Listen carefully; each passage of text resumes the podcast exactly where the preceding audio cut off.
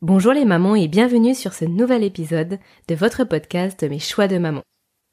Alors, la semaine dernière, nous avons parlé de la diversification alimentaire.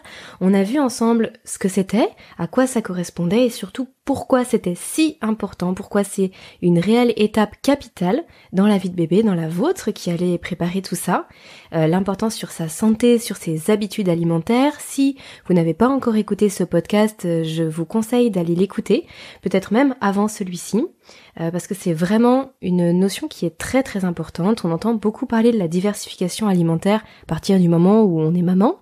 on ne sait pas forcément ce qu'il y a derrière ces mots-là. On se doute bien que bébé ne va pas boire du lait toute sa vie et qu'il va bientôt euh, et qu'il va bien falloir pardon un jour qu'il mange comme nous, qu'il commence à manger des fruits, des légumes, de la nourriture solide, mais on ne sait pas forcément comment ça se passe et on ne se, on ne prend pas forcément euh, conscience de l'enjeu qu'il y a derrière. En tout cas, pas forcément au début. Moi, c'était mon cas. C'est pour ça que je vous ai vraiment fait un podcast complet sur le sujet, pour que ça puisse vous paraître plus clair si vous êtes dans la même situation que moi à l'époque quand j'ai eu mon petit garçon.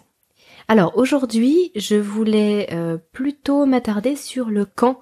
Quand démarrer cette diversification alimentaire Quand est-ce qu'on va commencer à introduire une alimentation solide pour bébé? Quand est-ce qu'on va passer du lait à l'alimentation solide?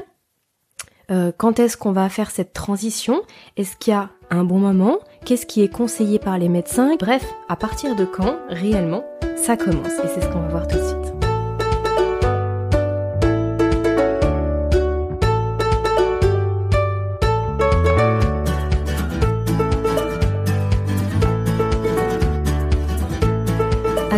rappel historique avant de voir ce qui se passe maintenant, aujourd'hui.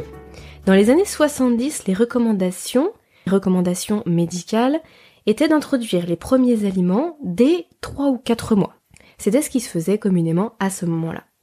Ensuite, une dizaine d'années plus tard, dans les années 80, cette recommandation, elle a évolué. Elle est passée à 6 mois ou plus, dans l'optique de limiter les risques d'allergie alimentaire il s'était rendu compte que d'introduire trop tôt, finalement, les enfants avaient de plus en plus d'allergies alimentaires, et donc en passant à 6 mois et plus, ils se sont dit que ça allait probablement aider de ce point de vue-là. Finalement, une vingtaine d'années plus tard, dans les années 2000, il y a de nouvelles études scientifiques qui ont été menées sur justement les allergies, et qui ont montré qu'il y avait une fenêtre d'introduction des aliments qui permettrait de diminuer les risques d'allergie chez les bébés, qui se situerait entre 4 et 6 mois. Donc finalement, on est entre les deux. On n'est pas tout à fait à 6 mois, on est un peu plus que 4 mois, on est vraiment dans cette fourchette de 4 à 6 mois pour commencer la diversification alimentaire. Alors maintenant, entre 4 et 6 mois, finalement, c'est une fourchette qui est quand même assez large. Quand est-ce qu'on commence vraiment? Est-ce que réellement il y a une bonne date? Parfois vous allez entendre Peut-être que le médecin vous a déjà dit ça ou peut-être que vous l'avez entendu autour de vous. Parfois vous allez entendre que la diversification alimentaire, il faut surtout pas qu'elle commence avant 4 mois révolus. Qu'est-ce que ça veut dire 4 mois révolus?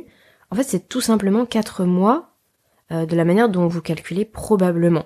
Euh, moi au début je me suis dit mince, je, peut-être que je compte mal. Euh, quelle différencie entre 4 mois et 4 mois révolus? En fait je me suis rendu compte que c'était la même chose. 4 mois révolus ça veut dire simplement que ces 4 mois sont passés. Mais en fait, la plupart du temps, c'est comme ça déjà que vous calculez.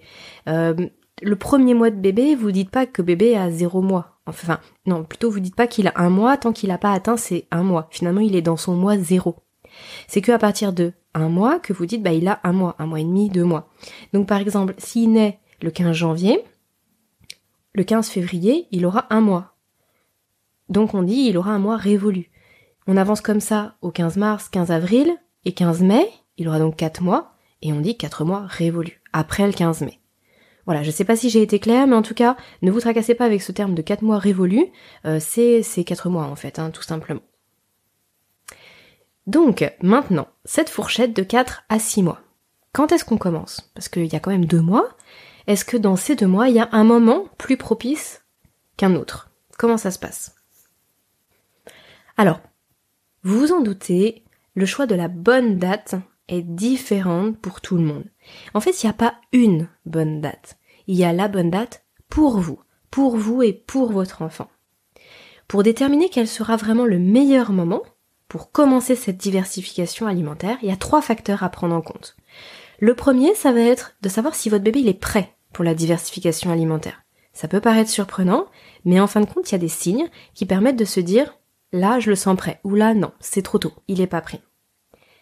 Deuxième point, quel est le moment le plus adéquat pour vous, en fonction de votre organisation, de, l'organisation de votre famille, de votre environnement, de peut-être au niveau professionnel, par rapport à vous, à votre conjoint, par rapport aux frères et sœurs aussi peut-être, au moment dans l'année? Quel est le meilleur moment pour vous? Et quel est le meilleur moment pratico-pratique dans la journée? Alors on va détailler ces trois points ensemble. Le meilleur moment pour bébé, ça va être quand vous ressentez qu'il a développé de nouvelles capacités. Vous allez voir chez lui certains signes qui vous font dire ah il est en train de s'éveiller, de s'éveiller à autre chose. Il est en train de devenir curieux, il est en train de voir que nous on mange et qu'on mange autre chose. Il est en train de, oui voilà, de s'éveiller, tout simplement. Alors il y a plusieurs signes que vous allez pouvoir repérer, et à partir du moment où vous allez repérer plusieurs de ces signes-là, vous allez vous dire ok, là maintenant je sens qu'il est prêt. La première chose, ça va être, comme je vous le disais, une certaine curiosité vis-à-vis de ce que vous faites. Il va vous regarder avec plus de curiosité qu'avant. Il va tourner la tête lorsque vous êtes à table, par exemple, si lui il est sur son transat. Lorsque vous allez mettre quelque chose à la bouche, vous sentez que vraiment il vous regarde, qu'il est intrigué par ce qui se passe. Ensuite, il y a la recherche de préhension. Vous allez voir qu'il va avoir la volonté de saisir des choses, il va même avoir même pouvoir le faire, avoir la capacité à attraper quelque chose, à faire des mouvements avec ses bras. On sent qu'au niveau de la mobilité, de la motricité, il commence à se passer quelque chose. Ensuite, il peut y avoir une certaine agitation, de l'impatience lors des tétés ou lors des biberons, et vous pouvez avoir presque l'impression qu'il attend autre chose, qu'il qu'il a encore faim, enfin qu'il s'arrête, même s'il a encore faim, parce qu'il en a presque marre en fait, qu'il veut autre chose. On sent vraiment une certaine impatience. Et ensuite, il y a un autre signe qui, lui, pour le coup, est plus flagrant, c'est qu'il va commencer à porter tout à la bouche. Il va vraiment faire la découverte de ce sens, du toucher et du goût, et il va commencer à tout mettre à la bouche. Et ça, forcément, c'est un signe qui ne trompe pas. Est-ce qu'il faut attendre ces quatre signes? Pas forcément. Peut-être que chez votre enfant, il y en aura deux, trois, et puis que vous, vous le sentirez prêt. Mais ça, ce sera vraiment à vous de le déterminer. Là, ce que je vous lis, ce sont plus des pistes, des petits, des petits éléments, des choses auprès desquelles vous pouvez juste faire référence pour savoir si son éveil est suffisant pour pouvoir démarrer quelque chose de nouveau. Euh, moi, je me rappelle l'agitation ou l'impatience lors, des tétés, je l'ai pas du tout ressenti. Chez mon fils, par contre, le fait qu'il porte tout à la bouche, qu'il essaye de d'appréhender, de, de euh, qu'il avait vraiment cette motricité au niveau des bras, qu'il essayait de saisir les choses, le fait de le voir curieux, ça oui. Par contre, j'ai vraiment détecté ça chez lui assez rapidement. Ensuite, deuxième point, comme je vous disais, il faut que ce soit un bon moment pour vous. Pourquoi c'est si important que ce soit un bon moment pour vous? Parce que si vous, vous n'êtes pas, vous, dans les bonnes conditions, bah, alors bébé ne le sera pas. Si vous êtes stressé, si vous êtes pressé, si vous êtes préoccupé par quelque chose, il, est fort probable que la diversification alimentaire ne démarre pas sur des bonnes bases, que ça commence un peu de travers. Parce que vous savez que vous communiquez toutes vos émotions à votre enfant, il ressent vraiment tout, vraiment beaucoup beaucoup de choses. Et du coup, si vous, vous n'êtes pas dans les bonnes conditions, il ne le sera pas non plus. Donc pour mettre toutes les chances de votre côté, pour que ça se passe de manière le plus, le plus flexible, le plus souple possible, que ça se passe bien, dans un moment de bonne humeur, que ce soit vraiment un moment de plaisir, parce que réellement ça, ça l'est, ça peut l'être, en tout cas si on met toutes les chances de son côté, alors il faut que ce soit un bon moment pour vous. Qu'est-ce que ça signifie un bon moment pour vous? Ça signifie un moment, comme je vous le disais, vous n'êtes pas stressé, c'est un moment où vous allez avoir du temps à lui accorder. Ça peut paraître bête, mais on vit dans une société où tout va à mille à l'heure. Si, en plus, vous avez repris le travail, très clairement, vous pouvez avoir des journées qui passent à 1000 à l'heure. Vous rentrez le soir du boulot, ça, ça s'enchaîne à une vitesse pas possible, il y a le bain, il y a le change, vous voulez passer un tout petit peu de temps avec lui avant qu'il se couche, donc vous allez peut-être favoriser la tétée, euh, ça se passe comme ça très rapidement du lundi au vendredi, et puis au final, euh, le week-end, vous voulez souffler et vous n'avez pas forcément le temps ou l'envie de préparer quelque chose à manger, etc. Donc, pour que ça se passe bien, il faut que vous vous accordiez du temps par rapport à ça. Parce que faut pas se voiler la face, ça prend du temps de cuisiner pour son enfant. Si vous m'écoutez, si vous êtes abonné à mon podcast, si vous me suivez sur mon blog, vous savez que moi vraiment je suis une militante complète du fait maison. Je trouve que c'est vraiment bien mieux pour la santé de, son bébé, c'est ce qu'il y a de mieux. Euh, je vous ai fait un article qui s'appelle Cuisiner maison versus petit pot industriel où je vous dis pourquoi. Donc je suis pas en train de, de dire que il ne faut jamais acheter un seul petit pot industriel. Peut-être que parfois ça peut dépanner, mais 95% du temps, moi je vous conseille vraiment de faire du fait maison. Sauf que pour faire du fait, maison, il faut avoir du temps. Donc il va falloir réfléchir à ce que vous allez faire, il va falloir que vous trouviez votre organisation. Et ça, c'est dès le début. Donc le meilleur moment, ce sera un moment où vous pouvez vous libérer du temps. Ce sera aussi un moment où vous allez pouvoir suivre, euh, sur par exemple deux ou trois jours l'alimentation avec votre bébé parce que ce sont des moments qui sont vraiment uniques. C'est merveilleux de les voir faire euh, leurs premières grimaces, de les voir essayer de toucher, de les voir cracher, de les voir manger en fait tout simplement pour la première fois. Moi je me rappelle, je trouve que c'est vraiment un moment qui est qui est émotionnellement fort, c'est un cap dans la vie de bébé, dans la nôtre en tant que maman. Et du coup, si par exemple vous faites un repas avec lui et que dès le lendemain il va chez la nounou, ben en fait c'est dommage parce que vous allez pas le voir, vous allez pas en profiter.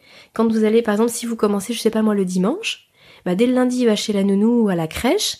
Et en gros, vous allez, bah, sa première semaine, elle se sera passée chez, chez la nounou ou à la crèche. Et finalement, vous n'allez pas en profiter. Vous allez récupérer le week-end d'après. Il sera déjà presque habitué à ce qu'on lui propose quelque chose. Donc moi, ce que je vous conseille, c'est de commencer, bah, si par exemple vous avez la chance de, de pouvoir commencer un vendredi, bah, c'est top. Vous faites vendredi, samedi, dimanche, et là, vous en profitez vraiment à fond. Ce qui est important, c'est de commencer et de pas revenir en arrière. C'est pour ça que je vous dis, il faut vraiment que vous, vous soyez prête dans votre organisation à intégrer le fait de cuisiner aussi en plus pour bébé. Il faut pas que vous commenciez pendant une semaine, dix jours, et puis ensuite vous arrêtiez, vous le repassez au biberon complet ou que au sein, et puis ensuite vous recommencez quinze jours après. Ça n'aurait pas de sens. Lui, il va pas avoir ses repères. Si vous commencez, vous commencez pour de bon. Donc réellement, ça se réfléchit. Euh, moi, je me rappelle quand on a, quand il a eu quatre mois et demi, presque cinq mois, on a déménagé. Et en fait, je savais que à partir du moment où on allait déménager, parce qu'il y avait beaucoup de travaux dans la maison, je savais que j'aurais pas le temps de, de tout préparer. En fait, ça tombait vraiment mal. Du coup, j'ai vraiment, je me suis organisée pour qu'il n'y ait pas de discontinuité dans le fait de pouvoir lui préparer à manger et qu'il puisse manger. Donc, ce sont juste des choses à prendre en compte. C'est pas forcément plus contraignant à tel moment, à un moment qu'à un autre, mais ça dépend de vous, votre organisation. Ensuite, dernier point, comme je vous disais, il faut choisir le moment dans la journée. Quel est le moment dans la journée le plus pratique? Alors, ça va être le midi. Ça va être le midi, pas forcément parce que c'est plus pratique en termes d'organisation, mais parce que ça va être plus pratique pour voir quelles sont les réactions de votre bébé à la nourriture. Je dis ça surtout par rapport aux allergies. Si votre enfant il fait une allergie à un aliment que vous lui proposez, il vaut mieux que vous lui ayez proposé le midi qui fasse une réaction qui, qui développe des symptômes l'après-midi, plutôt que vous lui proposez le soir et qui développe des symptômes la nuit. Parce que du coup, vous n'allez pas forcément le voir. Et ça va vous créer plus d'inquiétude, même si là, ce que je dis, ça arrive vraiment très très rarement, mais par précaution, voilà, il vaut mieux prévenir que guérir. Euh, ce sera moins stressant pour vous de vous dire voilà je lui donne à midi, je vois ce qui se passe l'après-midi, s'il le digère bien, s'il le vomit pas, si il est pas malade, s'il a pas de rougeur, s'il a pas de boutons, bref, s'il fait pas de réaction plutôt que le soir où vous allez vous coucher en vous disant, oh mon dieu, euh, qu'est-ce qui, va se passer? Donc réellement le meilleur moment ça va être vraiment le, midi. En plus c'est le moment le plus propice pour la diversification alimentaire, surtout s'il est au sein. Parce que vous savez que la tétée du matin c'est une des tétées primordiales, c'est une tétée qui est très très importante qu'il faut surtout pas rater. Pour vous, votre lactation et puis parce que c'est le meilleur lait pour bébé. Donc on va pas passer à côté de cette tétée là, on va commencer à midi. Et ce n'est vraiment que par la suite qu'on va introduire petit à petit des compotes à 4 heures, et ensuite qu'on va généraliser au soir, et encore plus tard le matin. Si je récapitule, le meilleur moment, ça va être dans cette fourchette entre 4 et 6 mois. Voyez si votre bébé il est prêt, s'il montre des signes euh, de, de curiosité, d'attirance pour autre chose que pour le lait. Déterminez quel va être le meilleur moment dans votre organisation à vous, au niveau de votre famille, de votre couple, de vous, de vous-même. Et puis ensuite, favoriser le midi pour ne pas être tracassé par une éventuelle allergie. Alors maintenant que vous avez la bonne date, vous allez pouvoir commencer et finalement, vous allez voir vous rentrer dans une merveilleuse aventure. je vous en ai déjà parlé lors du précédent podcast. Si vous ne l'avez pas encore fait, je vous propose de télécharger, euh, je vous propose de télécharger un petit e-book que je vous ai préparé, euh, qui s'appelle Comment bien préparer l'étape de la diversification alimentaire tout en restant zen. C'est vraiment justement un e-book à l'attention des mamans un peu surbookées qui comme moi j'ai pu l'être à l'époque, je, découvrais complètement tout. Hein. J'avais, c'était mon premier bébé. J'avais pas eu d'autres bébés autour de moi. J'avais pas d'expérience avec les enfants et j'étais un peu perdue en fait. Je savais pas quoi acheter. Bah justement comment, euh, comment démarrer, quand démarrer. Euh, je savais pas quoi acheter, oui, comme matériel. Je savais pas comment j'allais préparer ces purées, composer. Bref, vraiment j'avais tout à découvrir. Tout me paraissait très compliqué. Et euh, du coup, avec le recul et en réfléchissant à tout ça, je me suis dit que j'allais vous préparer ce petit e-book pour que vous puissiez bien vous préparer vous en amont et rester zen pour démarrer la diversification alimentaire sereinement. Parce que comme je vous l'ai dit, je vous le répète mais c'est très important, à partir du moment où vous vous êtes bien organisé, que vous n'êtes pas stressé, tout se passera bien. Votre bébé sera zen et il sera pas stressé. Il est vraiment le reflet de vos émotions. Dans ce petit e-book, je vous parle de tout ce qui va venir bah, finalement compléter ce podcast, à savoir quels sont les accessoires de cuisine, les indispensables dont vous avez besoin, euh, quels sont les accessoires de repas en fonction de l'âge, comment est-ce que vous allez installer bébé, donc là c'est pareil, je vous ai mis à chaque fois vraiment beaucoup de liens vers des articles, euh, je vous ai mis beaucoup d'exemples, beaucoup d'idées, pourquoi euh, un accessoire était peut-être mieux qu'un autre, à quoi fallait faire attention, notamment par rapport au plastique. voilà, j'ai essayé de vous mettre vraiment un maximum de choses que j'ai pu apprendre au fur et à mesure. Et je me dis, vous allez gagner du temps si vous le savez avant. Et puis je vous ai repris aussi quatre choses essentielles à savoir sur la diversification alimentaire, dont je parle dans le podcast sur qu'est-ce que la diversification alimentaire, mais là vous aurez un rappel même un peu plus détaillé euh, sur pourquoi c'est si important, quels sont les différents modes de diversification alimentaire qui s'offrent à vous.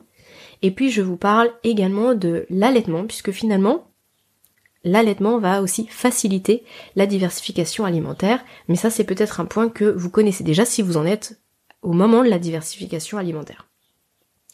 Voilà les mamans, bah écoutez, euh, j'espère que à la fois ce podcast vous a plu et à la fois ce petit e-book que vous pouvez télécharger vous aidera, vous plaira également. N'hésitez pas à me faire un retour dessus, je lis absolument tous les commentaires.